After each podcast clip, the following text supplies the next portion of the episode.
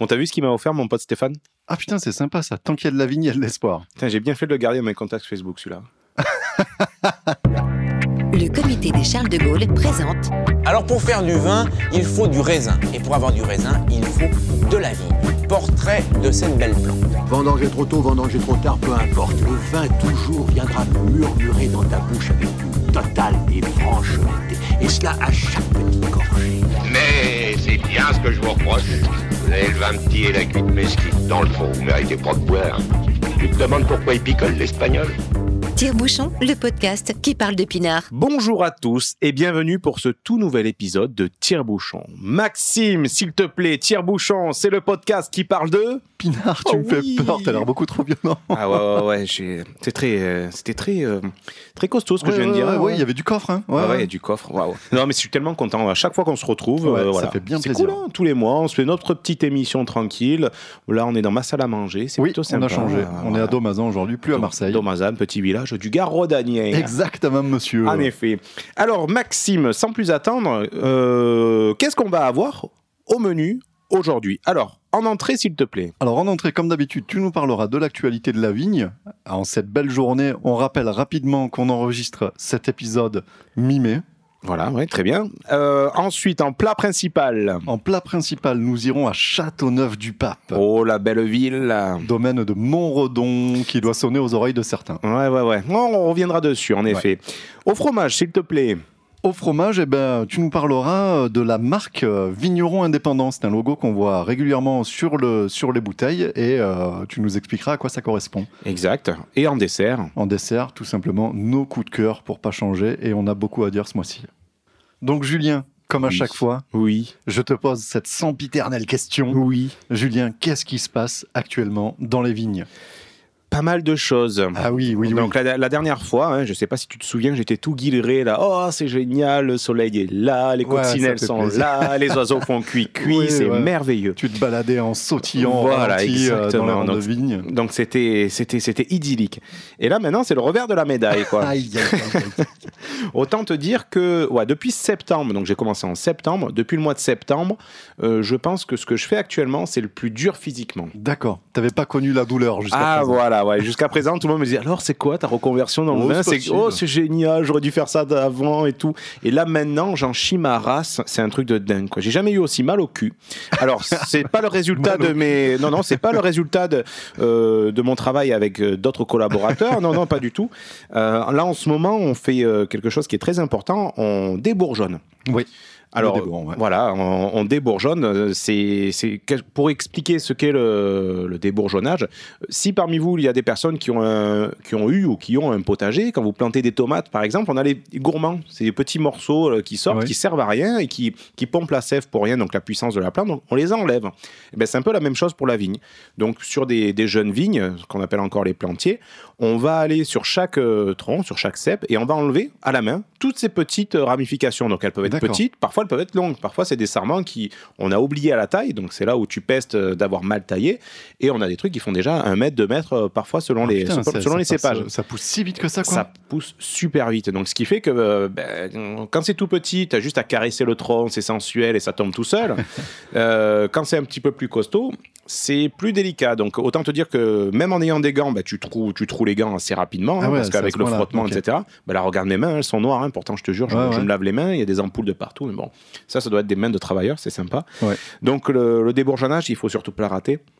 Parce que si tu débourgeonnes mal, ben, ton raisin, ben, il sera moins puissant ou ça va partir un peu en oui, sucette, etc. trop en de grappes et cacahuète. donc euh, du coup moins de concentration. Et c'est surtout que si tu fais mal ce travail, euh, au mois de novembre-décembre, quand tu vas tailler ta vigne, Ouais. ben, tu vas galérer parce que tu vas avoir beaucoup plus de, Ouais, sarments Ouais. plutôt que les six que tu avais sélectionnés euh, juste avant.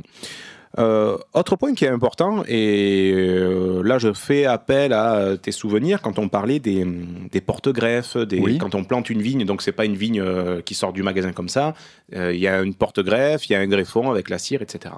Et on se rend compte euh, souvent, tu vas avoir ce porte-greffe qui va faire donc des rameaux qu'on appelle des sagates. On les reconnaît assez ra- rapidement. Comme le joueur de Street Fighter 2. Peut-être, oui. Peut-être que ça vient de là.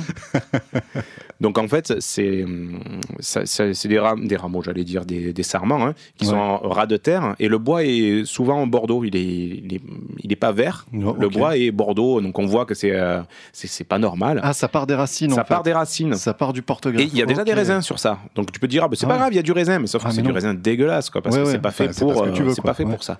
Donc il faut l'arracher. Donc quand c'est des plantiers, c'est-à-dire des vignes jeunes, bah, tu arrives à les arracher facilement. Quand tu laisses traîner la chose, et ça m'est arrivé quand on taillait cet hiver, tu as des espèces de tout face de, de sarments dans tous les sens. Mais là, tu en gros, t'es piégé, quoi, parce qu'il faudrait creuser.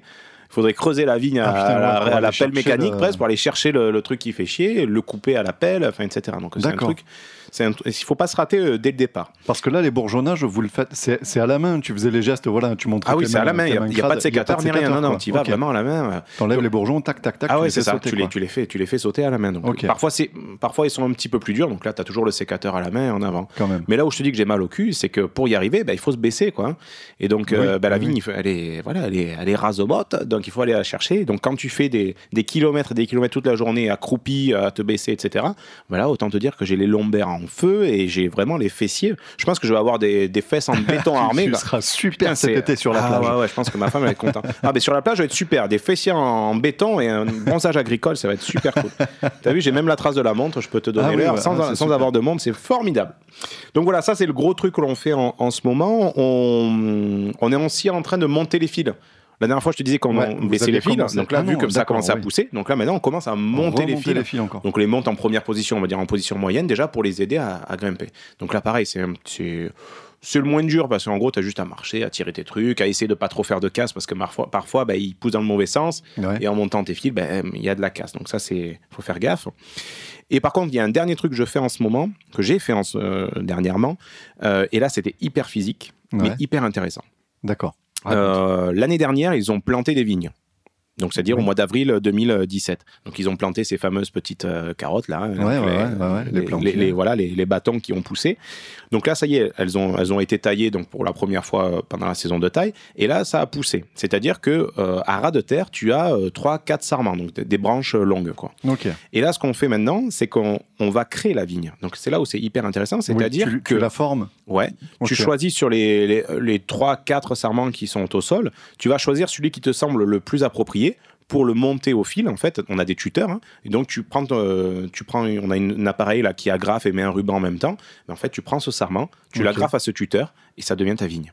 D'accord. Et en fait, les autres, on les dégage. Quoi. On, les on les débourgeonne. euh, Donc, Ouais, voilà. ouais, tu les- Celle que tu fais monter sur ton tuteur, qui est juste une petite branchette, ben, elle va devenir à partir de l'année prochaine le tronc du cep. Quoi. Donc, le cep de vigne. Donc, c'est euh, c'est super parce que tu te dis, waouh, là, tu es en train de former une Ouais, vigne. c'est ça. C'est nettement moins super quand tu as 4 hectares à faire, euh, que tu dois marcher dans des gros cailloux, euh, qu'il pleut, etc. Parce que là, euh, bon, il faisait soleil, etc. Mais on a eu quand même des, des épisodes de pluie. où- Dernièrement, il a beaucoup. voilà, il fait. Ouais. suffisamment de pluie pour, euh, pour être trempé, mais pas suffisamment pour ne pas travailler. Donc, en gros, tu te trempes la gueule Donc, euh, voilà, toute, la, toute la journée. Ça, c'était plutôt sympa. Ça me renvoie à une discussion qu'on avait eue tous les deux, justement, où tu m'expliquais euh, donc la, la- la taille en cordon de Roya. Ouais. De Roya, les vignes, elles sont en forme de T. Mhm. Donc justement, c'est ça, en fait. Euh, la première année, tu as ton sarment qui monte jusqu'au fil. Oui. La deuxième année, tu fais euh, Tu celui formes le- de droite. Alors, de normalement, droite tu de fais celui, de, celui qui est au nord. Celui qui est au nord, celui Oui. qui va contre le vent toujours ça, pour encaisser voilà. le Mistral, ok. Et la troisième année, tu fais, ce, tu fais celui Tu qui fais- reste. Voilà. Et là, je Donc- fais le. Je sais pas si tu voulais en venir là. Je fais le lien avec ce que te disait le monsieur Ferrand des Escaravailles. Exactement, exactement. Donc vas-y, je te laisse l'honneur. Ah ben je- merci. C'est qu'en fait justement on disait que pour être estampillé Côte du Rhône, euh, il faut que le raisin que tu utilises dans ton vin soit âgé de au moins 4 ans. Oui. Et ça correspond vraiment à la formation de la vigne euh, physiquement. Donc tu as le, la barre, euh, le, le corps du thé, Mhm. une, une, une partie du thé et l'autre partie du ça. thé. Et la quatrième année, tes raisins sont éligibles à l'appellation euh, Côte du Rhône. Mais tu peux déjà sortir du raisin en Ah oui. troisième année. Ah oui, oui, absolument. Bah, en Ça 20 marche. pays, en ce qu'on appelle En 20 de 20 France maintenant, voilà, ouais. etc. Donc tu vois, on est sur la même longueur d'onde. C'est formidable parce que sans se, se concerter, on arrive à la même conclusion. Et en plus de ça, euh, on commence à toucher notre bille parce que quand on a commencé, on n'y connaissait rien. Et puis là, maintenant, on commence à comprendre un peu les tenants, Oui. les aboutissants. Et j'espère que nos auditeurs ben, commencent à comprendre un peu comme nous les, en même temps que les nous. petites, euh, petites les astuces, etc. Donc, euh, donc c'est bien. Oui, qu'on ne les laisse pas derrière parce que hors de question qu'on devienne élitiste Oui, ah bah D'accord Ça, c'est vraiment quelque sûr. chose qu'on s'interdit. Parfois, parfois je te chope Je hein, en train de. tenter, ouais, Ouh là là, c'est très fleuri, c'est très mugué, c'est très mimosa. Hop, hop, tu arrêtes ça de suite. D'accord On Et oh. recentre le truc. C'est du pinard. hein. Non, parce que tu l'expliques beaucoup mieux que moi. Euh, notre projet, ça reste euh, le vin en général. Oui, et surtout de mettre en avant son côté populaire, parce que du vin, il y en a depuis euh, la nuit des temps, on en parle depuis, euh, depuis Pline l'Ancien, donc c'est au premier siècle. Bien sûr. ouais. Euh, et encore, lui, il disait euh, que ça existait avant. Donc c'est un truc, et tout le monde en buvait, tout le monde en boit. Donc c'est super populaire. Parler des vins qui sont beaucoup trop élitistes, euh, beaucoup trop vieux, beaucoup trop chers, beaucoup trop compliqués, euh, finalement, ça ne nous intéresse pas. Voilà, le, Ouais. le vin, c'est une- en France au moins, euh, c'est une boisson commune, et donc on en parle comme un produit commun. Ouais. On- moi, je le revendique comme de la pop culture, quoi. C'est de la pop culture pop française culture. à Exact. 100%, quoi. Euh, donc voilà, plus ou moins ce qui se passe dans les vignes. Donc, euh, il va se passer d'autres choses sur le, le mois prochain, etc. Donc euh, voilà, suite au prochain épisode. Mais pour le moment, on est sur la, le débourgeonnage. On monte les fils. Et euh, ce que je t'expliquais pour les plantiers, la formation de la vigne, ça c'est anecdotique parce que c'est pas obligatoire. C'est seulement si tu as planté des nouvelles vignes, quoi. Oui. Si tu n'en as pas planté, ben c'est pas la peine de le C'est faire. pas la peine de le faire, non. On est d'accord. Euh, voilà pour l'entrée. Alors, plat principal, tu m'as mis en, en haleine en me parlant du château Montredon. Exactement. Alors, un château qu'on connaît déjà. Château Montredon, on en avait parlé dans notre tout premier épisode. Euh, C'était le vin qu'on avait dégusté, qu'on avait utilisé pour, euh, pour faire notre procédé de dégustation, pour faire nos tests. Et, euh, et du coup, au culot, parce que c'est du vin qu'on connaissait, voilà, qu'on aime beaucoup, Ouais, au culot, j'ai- donc euh, contacté Château Montredon, Ouais. qui m'ont ouvert les portes euh, et qui m'ont dit, mais ok, il n'y a pas de problème, venez, venez. Donc on y est allé. Donc du coup, on va s'ouvrir, euh, on va s'ouvrir une bouteille là. Je vais, je vais aller la chercher. D'accord. Euh, Bah, bouge pas, j'y vais. Ok. Et donc, pour notre, pour notre procédé dégustation, on avait eu un Montredon, euh, on s'était offert un Montredon 2012. Là, on a fait un petit peu plus fort. On est allé chercher un Montredon 2010. Toujours plus loin, toujours plus haut. Bravo, Maxime. Bravo, bravo. Alors, j'espère qu'on va franchement se régaler parce que ça me fait beaucoup envie. Bon, est-ce que tu m'autorises à l'ouvrir? Allez, vas-y, ouvre-la. de la bouteille, bien entendu. Oui, oui, bien sûr. ouais. Est-ce Bon, que tu as bah. vu mon magnifique euh, tire-bouchon vintage? Oui, celui-là, il je avait dis vintage, il est, ouais, il est tout rouillé, etc. Côte du Rhône. hein, Côte du. Rhône. Ouais. Et regarde cette super baseline, un vignoble de caractère, point d'exclamation. Ah. Avec une police assez ridicule. Ah oui, oui, ça, ça sent bon les années 90, je trouve ça exceptionnel. Alors pourquoi j'ai ce tire-bouchon? C'est qu'on m'a tout simplement volé le mien. Moi j'en avais un super rouge, Interron, etc. Et malheureusement, ben, et donc on m'a volé mon tire-bouchon. J'avais un joli tire-bouchon rouge Interron d'ailleurs. Ouais. Donc s'ils nous écoutent, euh, on, a besoin de tire-mouchon. qui était génial parce que en- en- tu avais le petit, euh, le petit décapsuleur entre guillemets, c'est-à-dire tu avais la petite roulette qui te permettait de, de Ah, couper la, la de cocarde, couper. là, le, Ok. le truc avant le bouchon. Putain, je suis en train de partir de travers, si tu donc. Ah non, mais Si ne massacre fracasse- pas le bouchon, Si je- malheureux. ah ouais, si, je fra- si je fracasse, Ah non, non, mais là, c'est euh, là, c'est là, tu dors dehors. hein. là, c'est péché. T'es sûr qu'il est bien euh, leur, leur bouchon hein Ouais, ouais, c'est la faute de l'embouteilleur. Ah, voilà, belle. Oh, qu'il est beau. Et donc, du coup, voilà, euh, on en parle dans cette interview. Le château Montredon a une, particulier- une particularité euh, assez exemplaire. C'est-à-dire qu'il utilise une machine de tri optique des grains de raisin. Ça déjà, rien que ça, c'est la classe quoi. Ouais, euh, ouais, ouais. C'est euh, une machine super euh, complexe, euh, donc dont, dont Monsieur Fabre euh, va nous vanter les mérites et nous expliquer le fonctionnement. Et euh, bah écoute, je te Bon, je te propose, euh, je te propose qu'on s'écoute l'interview. Allez, bon ben en attendant, je sers ça Allez, on y va. et on écoute cette interview. Allez, à, tout de suite. Tire-bouchon. Donc voilà, donc aujourd'hui, nous sommes au château Montredon, à Châteauneuf-du-Pape. Château Montredon, en plus, euh, on en buvait dans notre premier épisode. C'est la bouteille qu'on s'est ouverte, euh, et qu'on s'est ouverte pour, euh, pour faire le, le- le procédé de dégustation. Et aujourd'hui, donc, c'est monsieur Pierre Fabre qui nous reçoit, propriétaire du domaine. Bonjour. Bonjour. Bonjour, vous allez bien? Très très bien. Bon, Ça va, il refait un peu beau en plus aujourd'hui, j'ai vu là, parce que qu'est-ce qu'on a pris comme flotte euh, ces derniers temps? Et, comme, et comme froid. Et comme froid aussi, Ouais. ça va. Et euh, bah, première question, euh, j'y pense là. euh, il y a- on, on a parlé récemment dans nos épisodes du problème du gel qu'il y a eu en avril dernier. Vous avez été touché, vous, beaucoup ou pas? En avril dernier, euh, non. Il y a eu des, des zones géographiques, notamment vers le Ventoux, qui ont beaucoup plus souffert que nous. Ouais. Certainement parce qu'ils étaient en altitude plus élevée. Non, nous, on a eu des gros soucis de coulure, Ah, mais on n'a ouais. absolument pas été touché par le gel. D'accord. Parce que euh, bon, c'est pour l'anecdote. hein, euh, du côté de, du côté donc de, de, de Baume de Venise. Il me disait que donc plus, plus haut, bas, là. pas ceux Ouais. qui sont euh, accrochés aux dentelles, mais plus bas pour les rouges. Mm. Ils sont ils ont sorti à 20 hectos. Oui, c'est ça, mais nous aussi. Euh, Mais à, nous- à Rasto, euh, à Rasto Ouais. aussi. Euh, à Signargues, il me parle de 50% de, de Mhm. déchets. Donc, par contre, c'est euh, du bon raisin qui reste. C'est très très bon. C'est le cru, euh, le cru 2017, c'est à garder, c'est à mettre dans les. C'est- Ah oui, il y a eu une concentration exceptionnelle. Oui, définitivement euh, un cru de garde. La, la- la date qui est sur l'étiquette, c'est la question que je me posais. C'est peut-être bête, hein, mais la date sur l'étiquette, c'est la date des vendanges C'est la date des vendanges. qui correspond aux Tout à fait. D'accord. C'est pas la date de péremption. Voilà. non, sinon, Ni ça de serait mise en dommage. bouteille. Euh, Bon, voilà, on n'a pas du tout respecté le plan. Ça y est, on commence. c'est Donc, pas grave. donc vous, donc vous, voilà, donc vous travaillez ici. Vous êtes, euh, vous me disiez, la quatrième génération à vous occuper du domaine. Tout à fait. Voilà, c'est, euh, donc c'est une histoire de famille qui remonte à loin. Comment vous en êtes venu vous à travailler dans, dans le vin? Alors moi, j'ai un parcours tout simple. Je, je me définis comme Obélix. Je suis tombé dedans quand j'étais petit et Ouais. je me suis jamais posé la question de faire autre chose. De faire autre chose. Non. Ah, ça c'est bien ça. Ça c'est bien. Et donc euh, vous avez euh, une formation particulière ou juste vraiment euh, vous avez été Ah, non, formé non. sur le tas comme on Euh, dit Ah non, je, je, je suis Obélix, mais je, non, je suis ingénieur en agriculture. D'accord. J'ai Ah, j'ai- ouais, étudié à, à Toulouse, à Purpan. Ouais. Euh, et en parallèle, j'ai fait le- la faculté d'œnologie, donc j'ai aussi un titre d'œnologue. D'accord. Voilà. Ça c'est bien ça. De- Ça, ça, ouais. Ça, ça nous manquerait aussi des études d'onologie pour nous. Donc le domaine, le domaine, vous pouvez me faire un petit peu l'historique euh, du sûr, domaine alors, rapidement. très très rapidement, parce qu'on pourrait y passer deux heures. Ouais, j'imagine. Ouais. Euh, donc moi je représente la quatrième génération euh, et c'est mon arrière-grand-père Henri Plantin qui avait acheté le domaine en 1923. D'accord. En 1923 il y avait deux hectares à de vigne, donc c'était Ouais. tout petit. Il y avait un corps de ferme euh, et lui il vivait pas du tout du vin. Il, est, il avait une usine d'engrais à Courthézon Ok. euh, et donc son métier c'était l'engrais. Il était passionné de vin. Euh, certainement, il avait plus que des notions d'agronomie du fait de son métier d'engrais, Ouais. Et il avait repéré le, le terroir de Montredon, et il a acheté donc ce- ce- cette ferme à l'issue d'une succession, euh, et il a acheté ou échangé tous les bois qu'il a pu autour de, de sa première acquisition, euh, et il a pu réunir une propriété de 186 hectares d'un seul tenant, Wow, euh, et ok. tout couvert en bois. Oui, Euh, voilà. Donc, il n'a pas racheté des vignes, il, a, racheté, il a le racheté du bois. Quoi. Voilà, Ouais. dont personne ne voulait. Ouais. Parce qu'au début du siècle, euh, ben, Montredon était loin de tout, il n'y avait pas les moyens de locomotion d'aujourd'hui. Euh, Et, et donc, euh, il a pu assez facilement acquérir euh, cette propriété.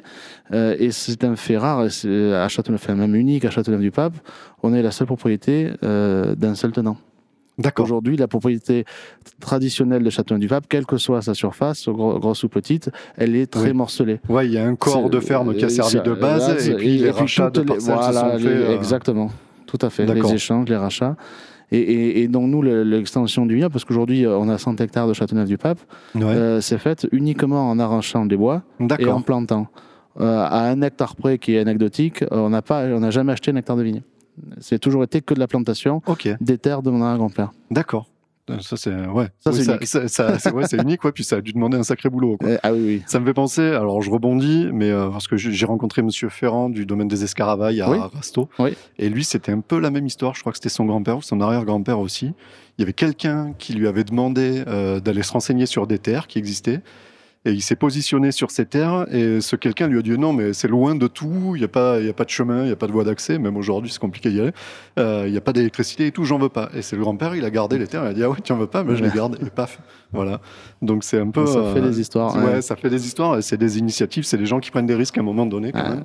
à Et, qui font euh, des paris, euh, clairement. Voilà, Euh, et qui se lancent et euh, qui, qui, qui prennent leur courage à, à deux mains et qui, et qui se lancent pour leur passion. ouais, tout à fait. Euh, donc vous parliez de 190 Avec- hectares, 186 hectares 186.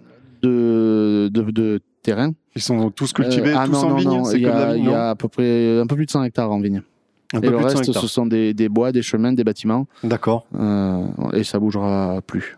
D'accord. ça Voilà. bougera On plus a comme ça. quasiment, quasiment planté tout ce qui est plantable. Oui, j'avais, j'ai lu aussi que vous aviez quelques. euh, alors, vous dites d'un seul tenant, oui, à Châteauneuf-du-Pape, mais vous avez quelques terres Oui. en, Alors là, on parlait des terres de, oui, ouais. tout à fait, on parlait des terres de Châteauneuf-du-Pape. Euh, en 97, donc là, on a fait déjà un saut de trois générations. Oui, oui. Euh, enfin, en 81, on va revenir. euh, on a pu euh, faire l'acquisition du domaine des Sablons à, à Roquemort, euh, qui était classé en Côte du Rhône.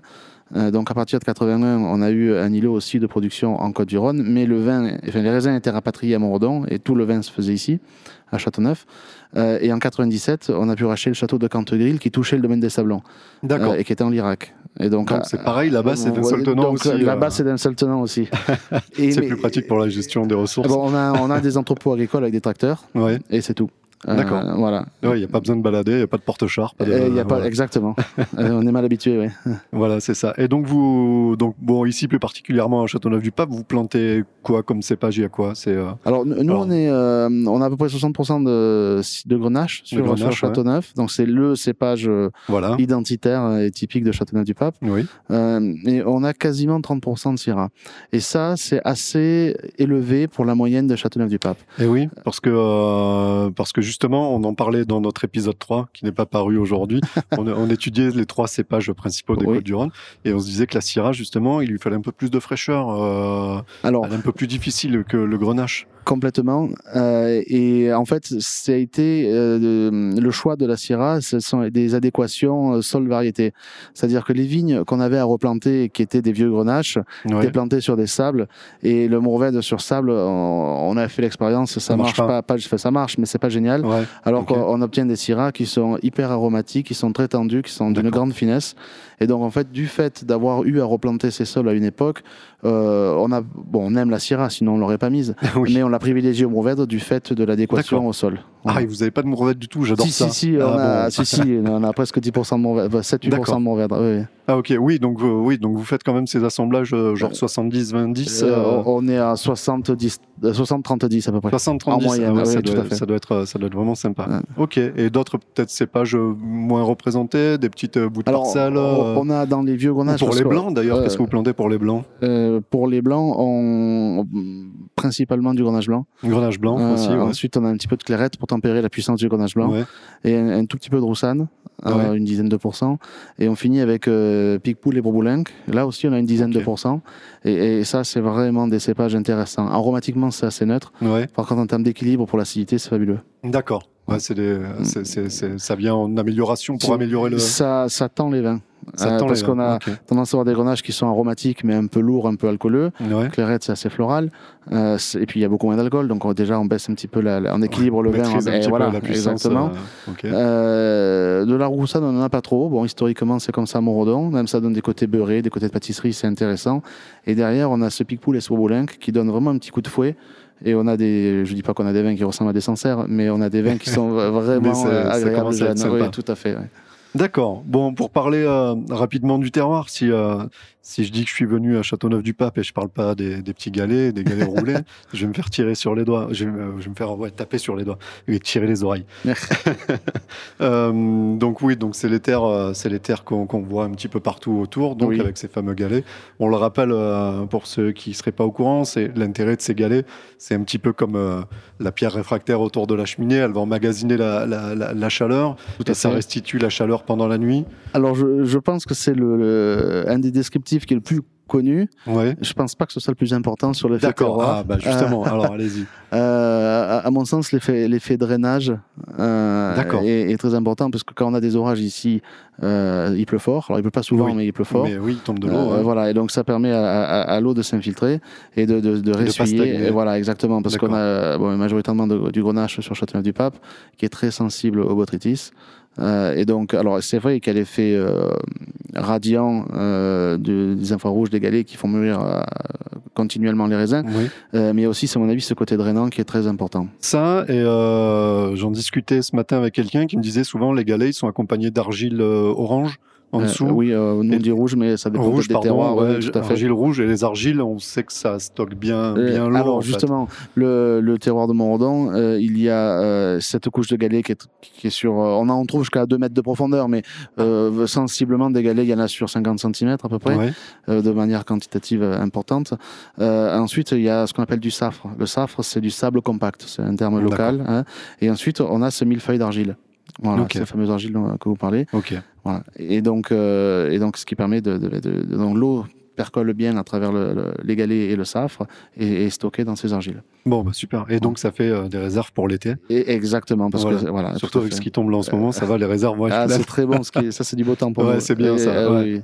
Ça, on aime bien, on aime bien quand ça pleut euh, avant, avant qu'il y ait les grains justement, parce qu'après oui. les grains craignent l'humidité. Mm, tout à fait. Et bah, là, vous en êtes où en ce moment dans les vignes C'est quoi le, la- Oh, le- le- la taille est finie. La taille est finie, c'est euh, bon. Oui, complètement. Alors, pas, pas, pas chez tout le monde. hein.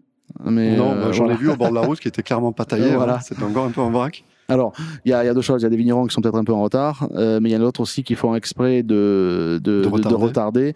parce que je vous parlais de coulure en début de, séance, voilà. Et euh, le fait de tailler très tard, mais euh, je j'entends mars, euh, permettrait de, de retarder cet effet coulure. Euh, D'accord. voilà, donc c'est nous, on a quelques parcelles qu'on a laissées aussi comme ça, qui ont beaucoup coulé l'année dernière, qu'on a laissées pour tailler un peu plus tard. Pour, euh, voilà, tout à fait. Puis en plus, plus d'une centaine d'hect- d'hectares, hein, ça doit prendre du temps à tailler. C'est qu'une question d'organisation. D'accord. Et de main d'œuvre compétente aussi, Ah ben, j'imagine. Voilà, tout Ouais, à fait. vous avez usé des nombre de- sécateurs vous aussi. Oui. euh. D'accord. Euh, donc oui, euh, donc les galets, ça on a vu. Alors, il y a, simplement pour, ouais. pour revenir sur le côté pédagogique un petit peu des, des sols, Ouais. à Châteauneuf-du-Pape, on considère qu'il y a trois types de sols majeurs. hein. on pourra en parler d'un quatrième avec les Marnes, mais les galets, c'est celui que tout le monde a en tête. voilà, c'est un peu le symbole. ce qu'on appelle les sables. Euh, donc, ce sont ce que j'appelais les safres tout à l'heure. Les safres, ils sont compacts. Ouais. Les sables, je dis que c'est pas comme la plage au Saint-Henri de la Mer, mais, mais pas loin. hein. oui. Euh, et ensuite, le troisième euh, type de sol, c'est ce qu'on appelle les calcaires urgoniens. hein, de l'époque de l'époque géologique urgonienne. Donc, ils sont vraiment des, ca- des cailloux blancs, anguleux, qui n'ont rien à voir avec les galets ronds quartzites de, du plateau. Ouais. Et donc, il y a trois ça types de, apporte, de- de sols très différents et trois types de, le même cépage à trois expressions totalement différentes Ok. sur ces trois types de sols. Donc, Je- je- du coup, vous me parlez des calcaires. Euh, Si vous avez écouté euh, notre épisode 1, vous me l'avez dit. euh, on rigole un peu au sujet de, oui, la minéralité. de la minéralité. Tout c'est un truc, euh, voilà. C'est un- très bon. Oui, raison. Et donc, euh, donc du coup, peut-être que ces calcaires amènent de la minéralité. Alors, j'ai posé la question à d'autres vignerons. C'est un, un petit peu un leitmotiv où, où, où je, où je, où je, voilà, qu'est-ce que c'est que cette minéralité?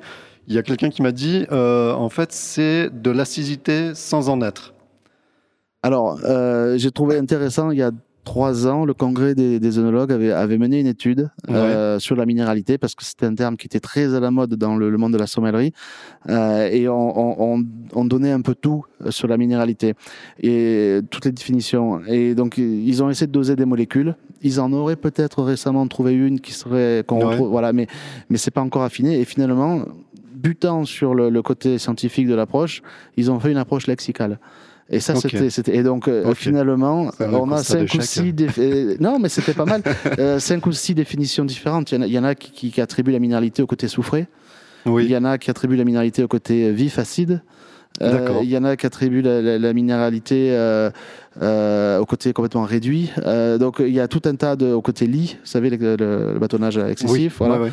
Euh, donc finalement, c'est vrai qu'il y en a qui attribuent ça au, au type de sol, hein, clairement les sur quartz, sur quartz ou sur euh, donc euh, ou sur les coquilles d'huîtres à Chablis. Euh, euh, donc finalement, Les, les eh ben, on euh, est tous d'accord pour dire qu'il n'y a pas une définition unique de la minéralité, Voilà, euh, mais qu'on aime bien employer une ce même. sensation, une sensation en ressenti. Mais ouais. il y a de l'acidité, c'est certain, oui. Oui, d'accord.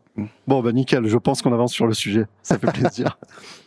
Euh, voilà, donc euh, ensuite on attaque le troisième volet, voilà, que j'avais appelé euh, production. Oui. Donc les différents types d'assemblage que vous produisez, on en a, on a déjà majoritairement, voilà, c'était Bah, nous, on 60, cherche 30, 10. l'équilibre, cherche l'équilibre avant tout. parfait. Donc, on essaye d'avoir des syrahs pas trop, enfin pas trop mûrs évidemment, hein, mais avec des degrés raisonnables. Oui, Et par contre, on laisse aller les grenaches un peu plus haut. Qui tout seuls seraient des, qui sont, sont très beaux, mais tout seuls seraient un peu déséquilibrés. Et avec euh, l'assemblage, le Comme d'habitude, la Syrah apporte un petit peu de charpente et des- euh, exact de la couleur, des tanins, de la et couleur, des l'acidité, tanins, et voilà. et la, et la, la chaleur. Moi, je, moi, je dis la, la syrah c'est l'os et le grenache c'est la viande autour de l'os. D'accord. Euh, donc oui, le profil des clients, parce que ça, on s'en aperçoit de plus en plus. Il y a beaucoup de vins qui partent à l'export euh, Oui. aux États-Unis Oui. ou, ou ailleurs. Euh, vous, vous êtes plutôt sur une distribution locale De- ou alors, vous, êtes, euh, euh, deux, tiers, un tiers. vous refusez rien voilà, Vous êtes sur tous les fronts On refuse, c'est pas qu'on refuse rien, non, non, on, on- on cible la, la- la restauration et les, les moments de gastronomie. Oui. Donc, c'est-à-dire les, les- les particuliers qui, qui, qui- qui mangent bien, qui, vivent bien, et la restauration. Et donc, que ce soit, nous, on a de nombreux agents en France qui sillonnent les restaurants, et à l'export, c'est pareil, on essaye de trouver des partenaires qui nous placent dans des restaurants. D'accord. Donc, c'est vraiment la cible, la cible prioritaire voilà, de, de Ouais. La, la gastronomie. Donc la vente au domaine aussi et chez des cavistes peut-être un peu, on peut vous retrouver Oui, euh, tout à fait. D'accord. Euh, oui, oui. euh, en supermarché non. Non. en super, ah, si vous en trouvez en supermarché, c'est du réseau parallèle. hein. D'accord. ok, c'est que vous vous êtes fait avoir un Euh, moment. ah bon, on en a vu, on en a trouvé, mais on, on sait d'où ça vient et c'est pas nous. Euh, oui, alors ça, ça fait partie des questions qu'on me pose et que je me pose aussi en ce moment. C'est des sujets qui reviennent. Il y a une étude qui est parue euh, récemment sur tous les pesticides qu'on pouvait retrouver en bout Ah. de chaîne euh, sur le vin. C'est des sujets qu'on traitera. je sais même pas si je le garde pour aujourd'hui. hein, J'en sais rien. Oui. On parle souvent d'agriculture raisonnée. Oui. Euh, L'idée, moi, j'en ai une définition, j'en ai une, dif- une- blablabla. j'en ai une définition précise de ce que c'est que l'agriculture raisonnée. C'est-à-dire que pour moi, c'est on fait gaffe. Oui. Mais euh, donc on va traiter le moins possible. Par Oui. contre, s'il nous arrive une coquille, s'il nous arrive une merde, on va pas foutre toute la production en, En l'air pour, euh, pour une idéologie. pour une idéologie. Voilà. Vous êtes euh, sur le même euh, schéma Alors, de pensée. Comment vous l'envisagez Euh, comme, euh, comme ça, c'est sûr. Moi, moi, je dirais que tout type de conduite et de production devrait être raisonné. La biodynamie ou, ou- ou la- l'agriculture biologique devrait être raisonnée aussi. Ouais. Euh, le raisonnement, c'est pas, c'est euh, donc nous on pourrait dire euh, l'agriculture elle est conventionnelle parce qu'on utilise des produits, euh, certains produits de synthèse, mais à partir de là, quand c'est raisonné, c'est pas grave. On, on dit, on trouve des résidus dans certains vins. On oublie de dire que c'est 100 fois, 1000 fois inférieur aux doses acceptables journalières. D'accord. Euh, Ouais. Voilà, donc c'est un petit peu le sujet à la mode en ce moment. Euh, on, euh, on oublie de, de- de- on fait du sensationnalisme, mais on oublie, Oui, de, oui, oui. voilà, on oublie de parler des, des finalement. il- il- Ouais, l'influence est. si on cherche, on trouve, et il n'y en a pas tant que ça. Alors, je dis pas que dans certains, il n'y en a pas, mais c'est quand même aujourd'hui, les gens font attention. C'est plus l'agriculture d'il y a 50 ans. Oui, oui. Donc voilà. Donc nous, clairement, on est, on est dans une démarche raisonnée. On fait très attention. On essaye, on y arrive quasi, enfin, on s'en approche de, de- de cultiver le sol en bio. Euh, C'est-à-dire le maximum de labour, de binage autour des pieds. Bon, on a un tout, tout petit peu de, de désherbant, mais c'est pas beaucoup. Par contre, effectivement, on raisonne le feuillage, donc on n'a plus que des produits de synthèse en quantité très mesurée, à des moments très ciblés, et ce qui fait qu'ils sont efficaces et on en met très peu. On, a, on a notre propre station météo sur le domaine, donc euh, ça enregistre euh, les données climatiques en permanence, et le modèle mathématique pour l'appellation, il est fait chez nous. Donc les, risques de milieu de- d'oïdium, euh, on, on les connaît au, au jour le Oui. jour, ce qui permet d'avoir des dates d'application euh, Oui, vous, quand, vous, quand vous il pas, votre quand il pas- voilà, on maîtrise le sujet. Donc je suis assez confiant sur le problème des pesticides. D'accord. Donc le vin, je vois que là c'est super joli. Et Vous m'autorisez, je prendrai des photos tout à Bien l'heure. sûr. Euh, on a plein de barriques, tout ça. Oui. Donc vous faites du vieillissement principalement en fût ou vous avez un peu de cuve, inox, oui, oui. béton aussi euh, Euh, alors l'important c'est mettre, enfin d'avoir l'harmonie et puis l'équilibre. Donc le, on a le, Côte du Rhône, on l'élève en cuve parce qu'on veut préserver le, le fruit et sur un élevage réducteur. Ouais. On a du Lirac, donc on élève un tiers en tonneau et deux tiers en cuve. D'accord. Euh, parce qu'on veut pas que le bois soit trop marqué, mais c'est vrai qu'une petite touche de boisé apporte un niveau de complexité supplémentaire, Oui, une gamme aromatique, plus, voilà, ouais. mais on veut pas que ça marque le, le vin, on veut que ça patine certains tanins et que ça apporte une petite note toastée, euh, mais pas plus. D'accord. Et, et pour le Châteauneuf du Pape, on fait moitié-moitié à peu près, entre la cuve Ouais. et, et les tonneaux et les barriques, euh, parce que Châteauneuf du Pape a une structure quand même bien, bien plus importante que l'Irak et euh, permet de, de- de supporter un petit peu plus d'élevage bois, toujours dans cette idée de, de complexifier le- le- l'aromatique. J'ai oublié de dire, ça me fait penser, raisonner, euh, on est entré dans une démarche HVE euh, au niveau de Morodon. HVE, ça veut dire haute valeur environnementale. D'accord. Voilà, donc on, est, on a tout un tas d'éléments qui sont pris en compte, pas uniquement au niveau des traitements, mais au niveau de l'entreprise en général. Oui. Euh, et donc on sera certifié très très prochainement. Ok. Voilà. Oui, c'est comme certains labels HQE dans le bâtiment. Ouais, voilà, exact- c'est exactement. Des niveaux d'exigence Mhm. euh, Tout à fait. de, de- dans, dans la qualité de travail. Et donc c'est pas parce qu'on utilise certains produits de synthèse qu'on n'est pas très conscient de l'environnement. Non, non, non, non, Euh, mais bon, je, je euh, me dois de poser la question parce que euh, c'est des questions qu'on nous pose euh, euh, c'est un sujet euh, qui, qui revient sur le tapis extrêmement souvent. Quoi. Bien sûr. Voilà, ici, euh, personne n'est sans l'ignorer, euh, que vous avez une machine bien particulière. Donc, euh, on, on l'évoquait, parce que dans le cahier des charges des, euh, des Châteauneuf du Pape, il y a une obligation de vendange manuelle Oui. et, des- et du, tri, du tri des grains aussi, euh, que ce soit à la terre ou, ou au chai. Donc j'imagine qu'il y a toujours un éraflage euh, qui est fait à la main. Mais par contre, vous avez une machine Alors attention, le terme peut paraître un peu barbare, c'est une machine de tri optique. Optique. Des grains. Oui. Alors, pour répondre à la question de la machine de tri optique, euh, on est, euh, c'est une machine qui, qui est, qui, est, qui est très moderne. On l'a depuis le millésime 2010. Je crois que vous vous n'êtes pas beaucoup en Euh, France à avoir une machine Alors, on de- est, de on est la seule cave de la vallée du Rhône à trier 100% de nos raisins rouges de la sorte. Euh, il y a deux autres machines dans la vallée, mais elles ne sont pas utilisées euh, sur l'intégralité des, des volumes rentrés. Ok. Nous, on en a deux, justement, et des, des grosses, parce qu'il y a deux modèles euh, pour pouvoir tout, euh, tout traiter. Le principe est, est, est- est vieux comme le monde. Ça fait plus de 30 ans qu'il existe dans l'industrie du, du recyclage euh, ou dans l'industrie agroalimentaire, quand il suffisait de, il s'agissait de trier les, les pétioles de tomates pour le coulis de tomate, ou, parce que mais le coulis de tomate c'est rouge et un pétiole c'est pas rouge. Donc c'est facile à, à repérer. Euh, c'est des petites suceuses qui venaient, le même principe, qui venaient attraper les pétioles de tomates. Euh, le, le, le, raisin, je dirais, il y a 50 nuances de, de violet. Mmh. Euh, et donc ça a été très compliqué de, et la technologie n'était pas prête il y a 30 ans. Ça D'accord. allait pas assez vite pour pouvoir traiter euh, autant de couleurs et de nuances. Aujourd'hui, les processeurs, étaient- sont, enfin, depuis quelques années, les processeurs sont suffisamment rapides et donc euh, on arrive à, à bien, à, à- à- les machines sont efficaces. Donc le principe est tout simple, les, les raisins passent, sont aggrappés, hein, donc il n'y a plus que les baies, euh, passent sur un tapis à grande vitesse. Il y a trois caméras qui filment tout, qui enregistrent les données. Il y en a une qui mesure la longueur d'onde de la chlorophylle, donc pour le vert, mais elle voit pas vert, elle voit de la chlorophylle. C'est-à-dire qu'elle elle trie aussi les grains roses, qui, sont un peu plus, auront un peu plus de chlorophylle que les grains mûrs. Euh, une machine qui trie euh, ce qu'on appelle les corps étrangers. Donc tout ce qui ne ressemble pas à un élément organique, euh, Ouais. une coquille d'escargot, euh, une grappe de, une, une agrafe de palissage. euh, Mm. euh, et il y a une caméra qui juge les intensités de couleurs, notamment de, de, de rose pâle à, à violet foncé. Euh, et donc ces trois caméras, donc les, les données sont traitées par un, un logiciel. Et en bout de course, pendant le vol, la chute de CB, euh, il y a une série de bus d'air euh, au-dessus de- de- du vol de CB et qui, qui shoot, qui baltrappe euh, les raisins qui ont été détectés mauvais et qui tombent dans un compartiment à part. On pourra aller, aller voir tout à l'heure si Oui, vous voulez. ouais, ouais. je veux bien. C'est, alors ça va très vite, hein, et donc à le voir fonctionner, c'est, impressionnant euh, et c'est extrêmement efficace. D'accord. Cependant, ça reste un tri de finition. C'est-à-dire que Oui. si on amène des mauvais raisins à la cave, la machine ne fera pas de miracle. Oui. Donc il faut déjà que ce soit pré-trié, et là c'est vraiment euh, euh, un tri de finition. Et Pour quand gagner on- euh, les quelques derniers pourcents vers l'excellence. c'est ça, exactement. Moi, voilà. j'aime bien dire que ça, ça- ça ressemble à des- les, rais- les raisins qui rentrent en cuve, ils ressemblent à des, des, des œufs de caviar, quoi. Ils sont tout Ouais. violets, tout brillants, ils sont absolument parfaits. Euh, des projets pour l'avenir, des projets de- de- d'extension. Vous avez déjà une belle bâtisse. On n'en a pas parlé de la bâtisse. Elle n'a pas toujours été comme ça, non? J'imagine qu'il y y a des. Bah, des le, qui ont le poussé, vignoble euh, n'est pas passé de, de 2 hectares et demi à 100 hectares en, un jour et, et les bâtiments ont suivi. Donc euh, euh, aujourd'hui, les bâtiments se- se- sont, sont grands. Ils sont faits d'extensions successives de, de parcelles et aussi de cuveries.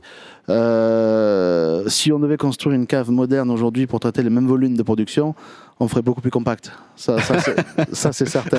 oui, il y aurait beaucoup moins de manutention. Euh, et voilà. Ah, mais c'est l'histoire, hein, c'est comme ça oui, ouais, ça a du on, charme on- aussi. hein. on est quand même bien organisé euh, euh, parce que le Mordon est construit dans, dans le flanc de, de, de colline et et il y a une, euh, un petit peu comme en restauration une certaine marche en avant, c'est-à-dire qu'on a l'étage du haut, euh, enfin qui est au rez-de-chaussée, au sol, quoi, hein, Oui, oui. où les raisins arrivent. Donc ça, c'est la réception des raisins et le tri. On descend d'un étage, on a tout ce qui est fermentation, donc euh, alcoolique et malolactique. On descend d'un étage, on arrive à l'élevage. On pousse un peu plus loin, on est dans le stockage. Donc finalement, il y a quand même un circuit logique. Il y a un circuit logique. tout. ouais. Tout à oui, fait. on n'a pas Mm. besoin de descendre et faire Non, remonter. de le repomper les mêmes en hauteur, euh, s'il y a quand Ah, même un circuit ok. assez logique, oui, tout à fait. Bon. Mm. Euh, oui, donc les projets, j'en reviens à ma question sur les projets pour l'avenir, des projets d'extension.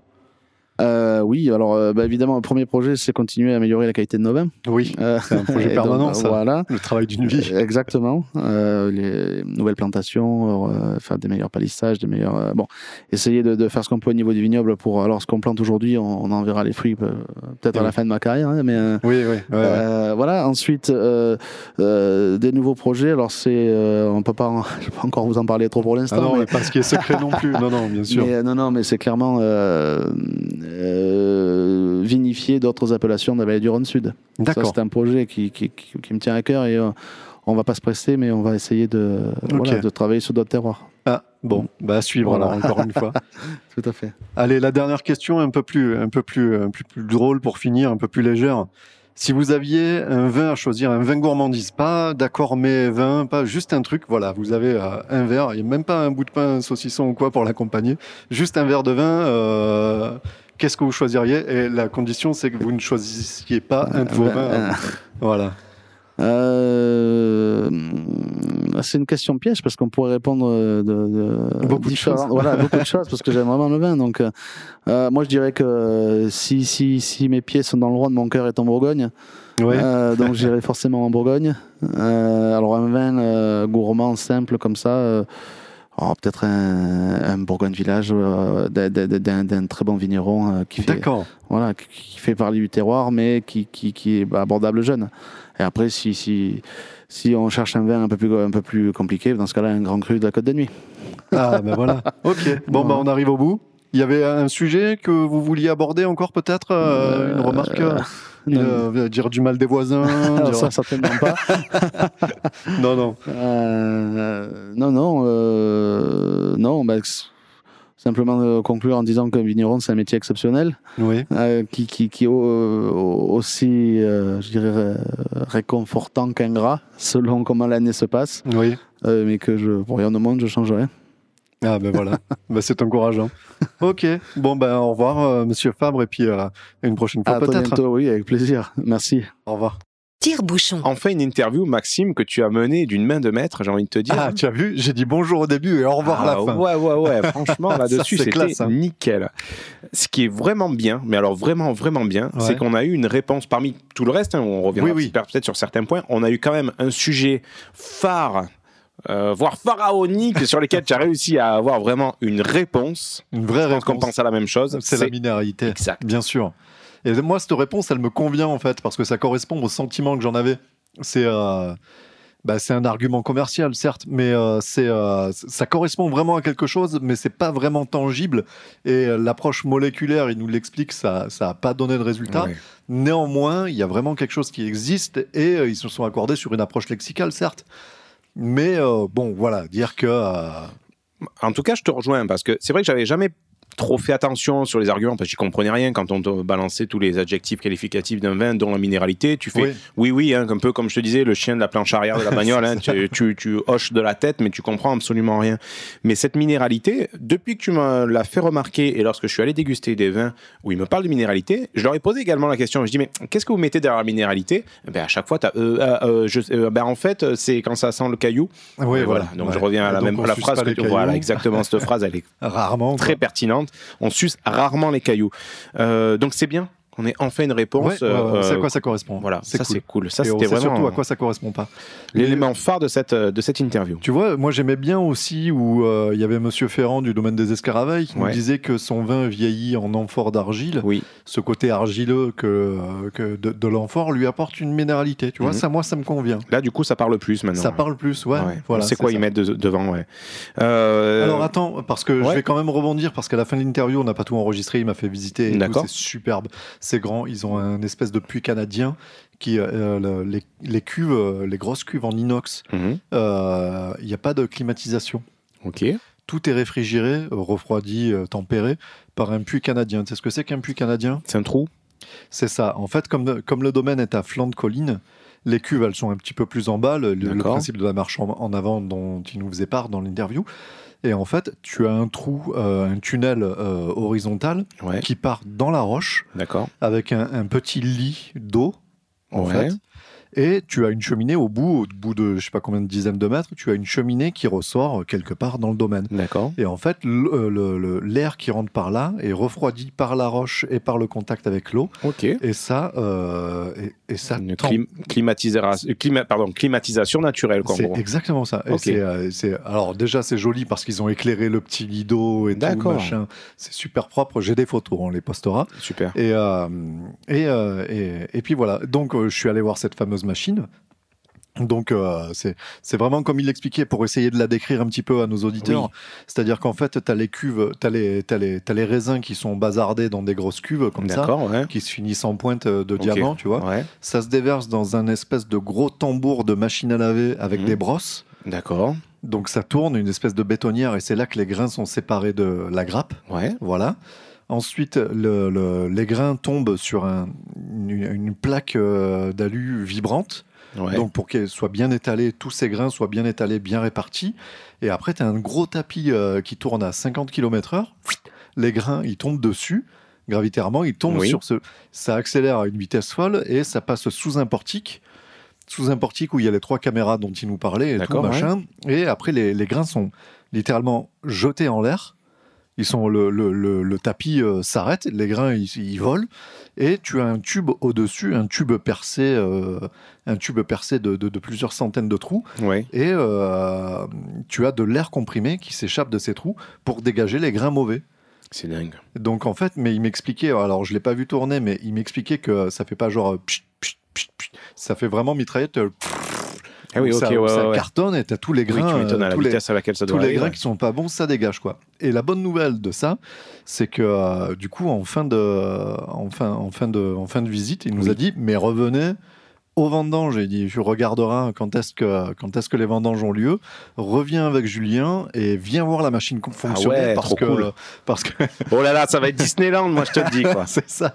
Parce qu'il dit c'est vraiment, c'est vraiment rigolo à voir tourner, c'est vraiment intéressant. Donc venez, venez la voir, envoie-moi un mail quand c'est les vendanges et on prend rendez-vous. Vous venez et vous venez voir Ah, comment on ça pourra peut-être essayer de faire une vidéo. On pourra peut-être essayer de faire une vidéo pour, euh, Ah pour la bah, poster comme ça. ça sera parce que c'est pas très radiophonique de- d'expliquer une, essayé une de- machine, de- mais, de mais ouais, mieux carrément. non, mais- super, super.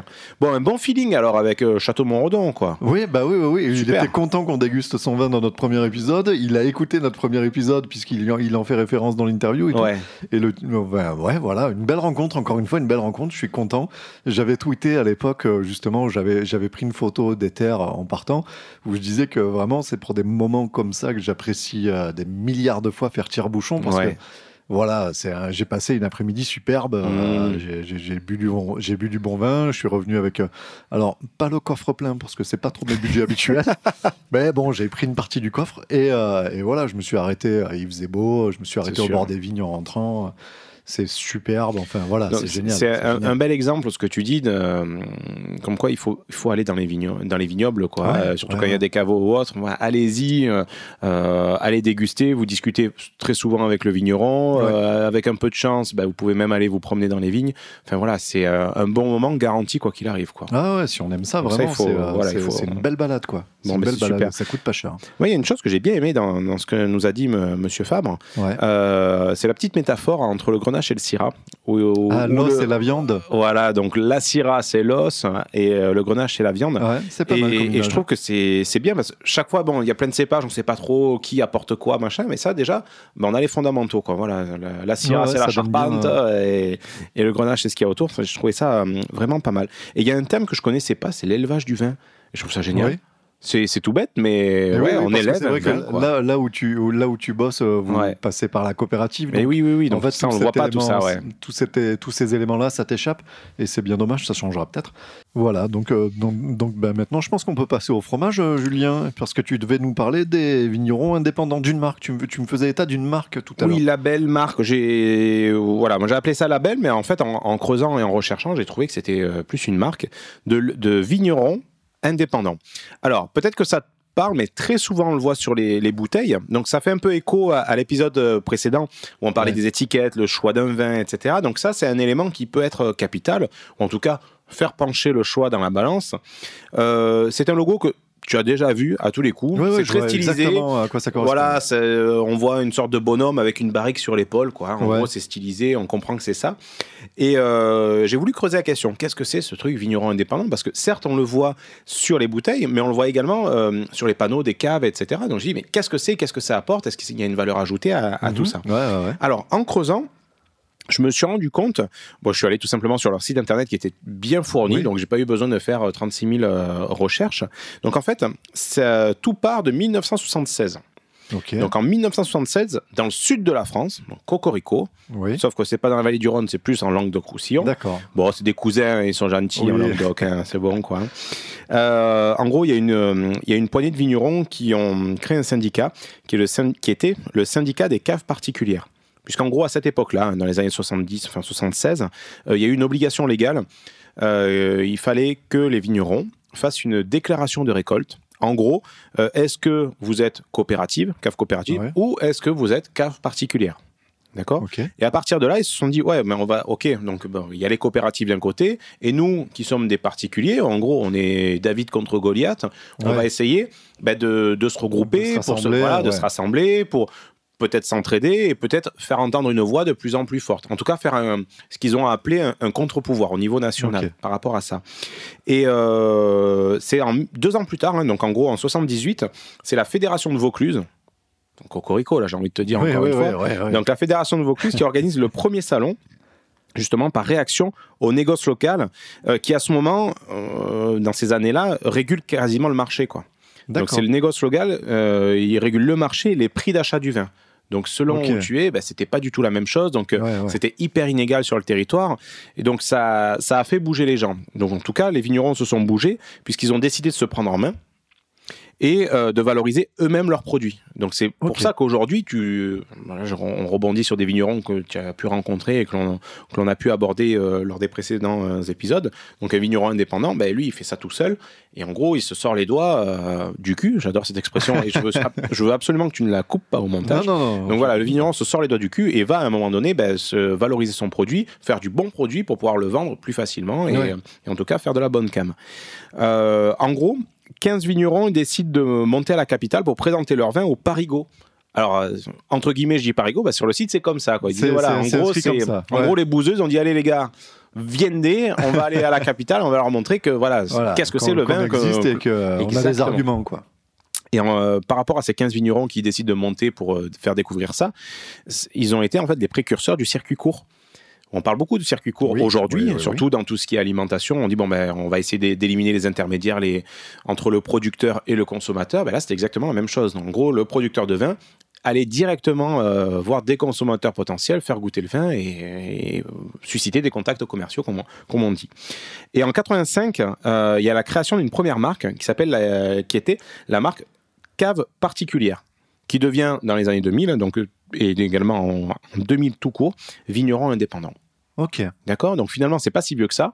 Ce vigneron indépendant, ça- cette marque existe depuis le- les années 2000 et c'est une émanation des années 70 qui ont se sont dit bon ben voilà maintenant euh, on fait du vin euh, ben, si on veut le vendre il faut qu'on essaie de faire les choses bien etc et j'ai trouvé ça très intéressant puisque ça correspond un peu à ce qu'on a toi tu as vu à travers les, Oui, les interviews oui, oui. notamment en Bonne de Venise où ils t'ont dit bon ben voilà le marché a évolué avant on faisait des vins Exactement, de soif des vins euh, voilà de la piquette on s'en foutait mais les gens ils, buvaient ça comme du petit lait Sauf que maintenant, on n'est plus sur du vin plaisir, on est là, Ouais. voilà, euh, il y, a- il y a beaucoup de concurrence, donc on peut pas faire euh, du, quoi, tout venant, ouais. il faut faire quelque chose d'un petit peu plus précis, travailler, chiader.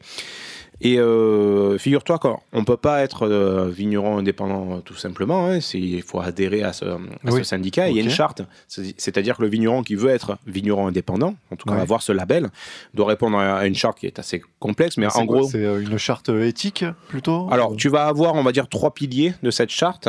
Euh, la première, c'est le vigneron indépendant doit cultiver lui-même sa vigne. Donc, c'est-à-dire, Oui. c'est pas voilà un intermédiaire, etc. Donc, ça paraît tout, tout en respectant son terroir. Donc Oui. ça, voilà, c'est moins évident. Ça veut dire qu'il doit respecter à la fois le cahier des charges et qui, euh, le, le cahier des charges du syndicat local, peut-être, Par exemple, de voilà. Mhm. et, euh, et, mais euh, faire ce, job-là lui-même. Exactement. Ouais. Donc, D'accord. Il doit faire lui-même son vin dans sa propre cave. Ok. Donc ça c'est important puisqu'on pourrait croire que j'ai des vignes, euh, je ramasse du raisin, je vais voir une cave coopérative qui me réserve une cuve et puis basta cosy. Non, Non. c'est pas comme ça que ça se passe. Il faut qu'il ait ses propres, ses propres cuves et qu'il fasse sa cave chez lui. Et le dernier point, le dernier pilier, c'est qu'il doit vendre son vin en partageant sa passion.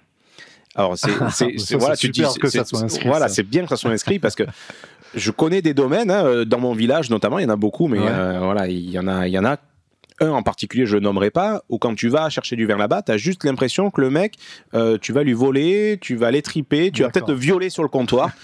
et, euh, et quand tu vois ça, tu as juste envie de pas boire son vin et dégager. C'est d'ailleurs ce que j'ai fait. Quoi. Donc, Ouais, euh, donc voilà, ça c'est important. Je pense que lui n'a pas le label, un vigneron indépendant. Indépendant, ouais. Non, bon, à savoir, c'est euh, 7000 adhérents.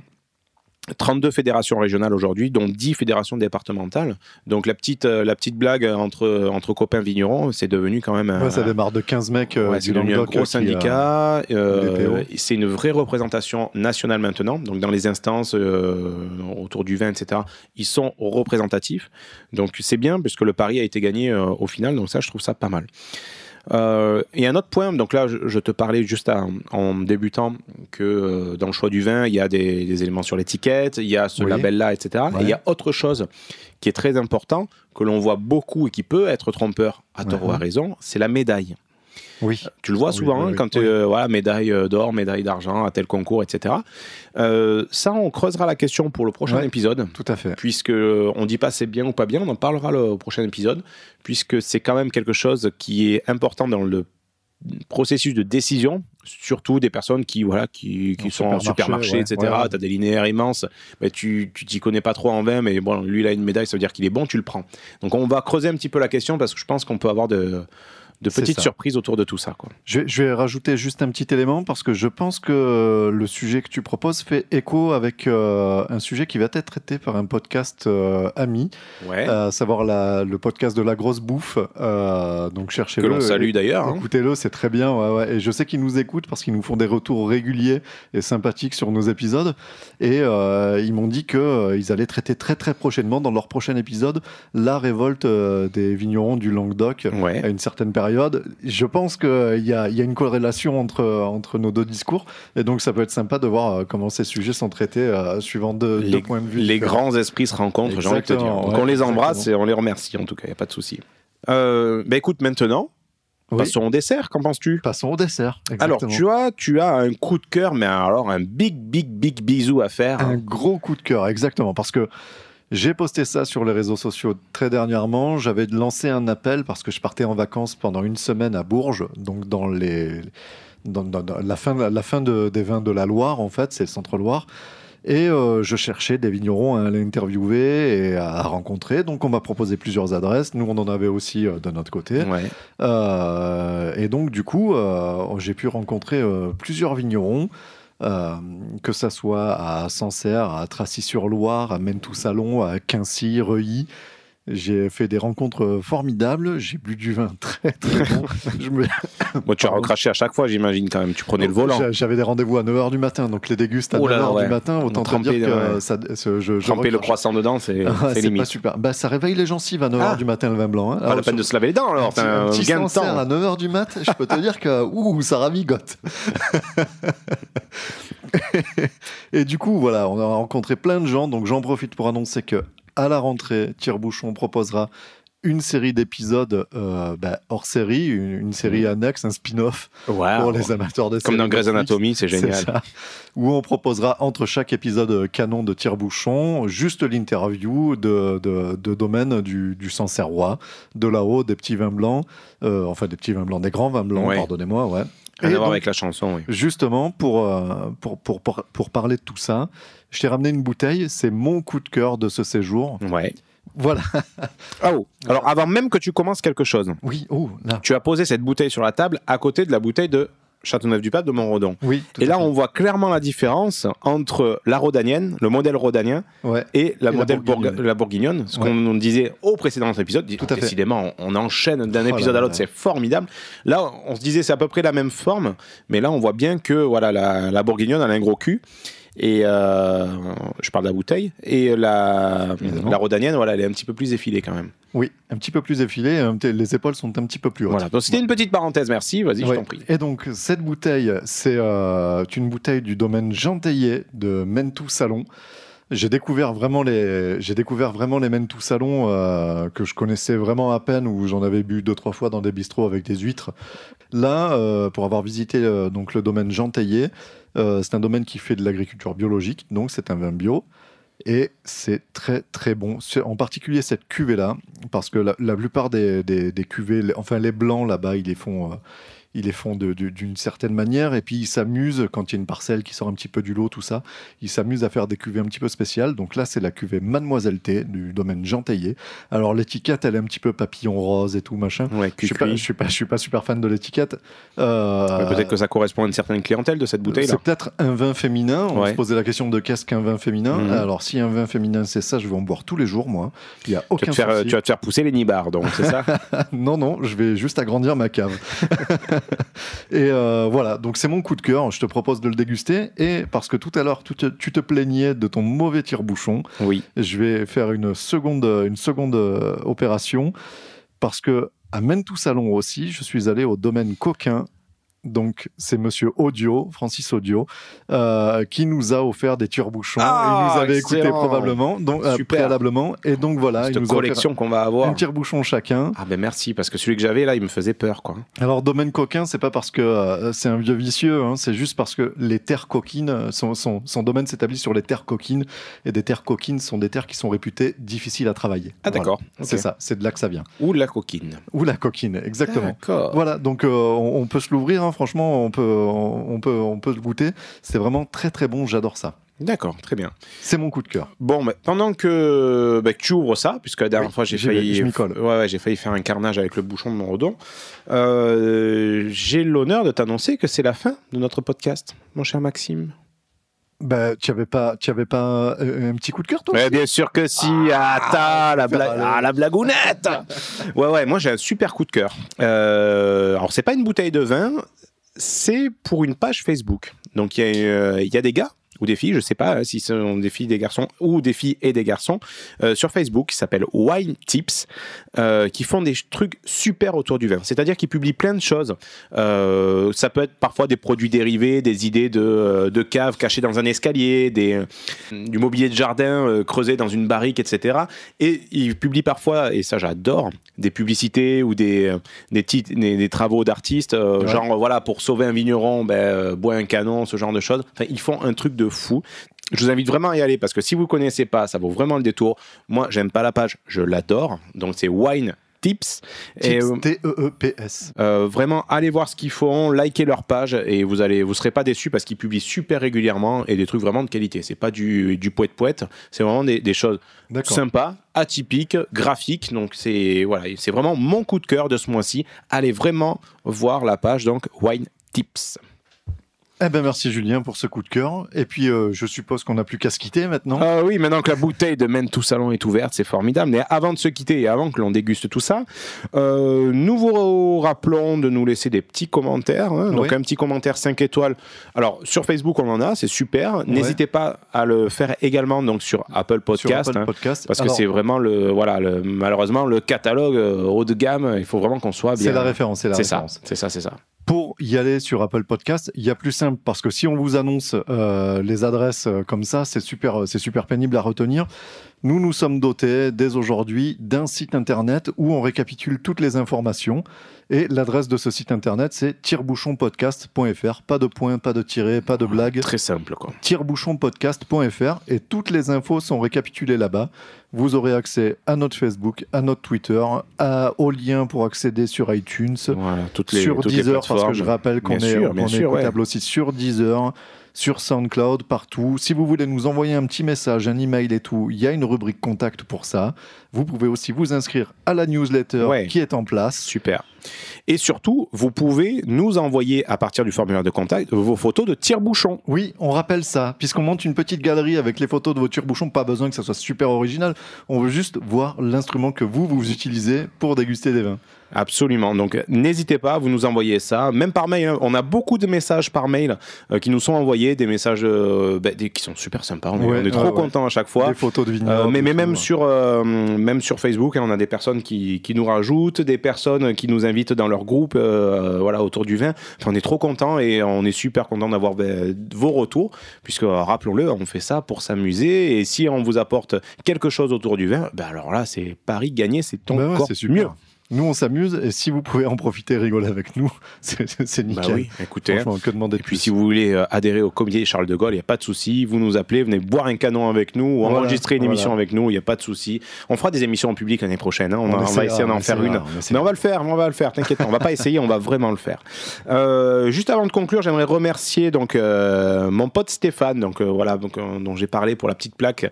Je sais qu'il nous écoute tout le temps. C'est alors là, je pense que c'est notre premier auditeur à chaque Ouais. à chaque publication. C'est un gros gros fan. Ah ouais, ouais, c'est big fan, donc euh, je l'embrasse et puis je pense que lui aussi va faire partie du comité euh, très prochainement. On l'invitera en- en cours d'émission. on euh, se voit demain normalement. On l'intronise demain?